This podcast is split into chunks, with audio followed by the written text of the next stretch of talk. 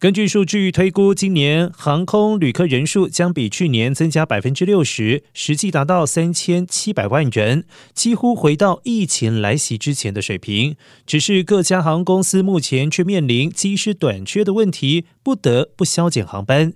分析显示，民航业在新冠疫情期间停止招聘、减少培训，并且要求部分机师提前退休，导致了如今的局面。虽然航空公司开始扩大招聘，并且降低入职门槛，但预料需要耗时数年才能够解决问题。据了解，各家航空公司为了舒缓人手荒，今年已经招聘一点二万多名机师，人数是去年的两倍多。也有不少的航空公司还寄出优渥待遇，以吸引外籍机师。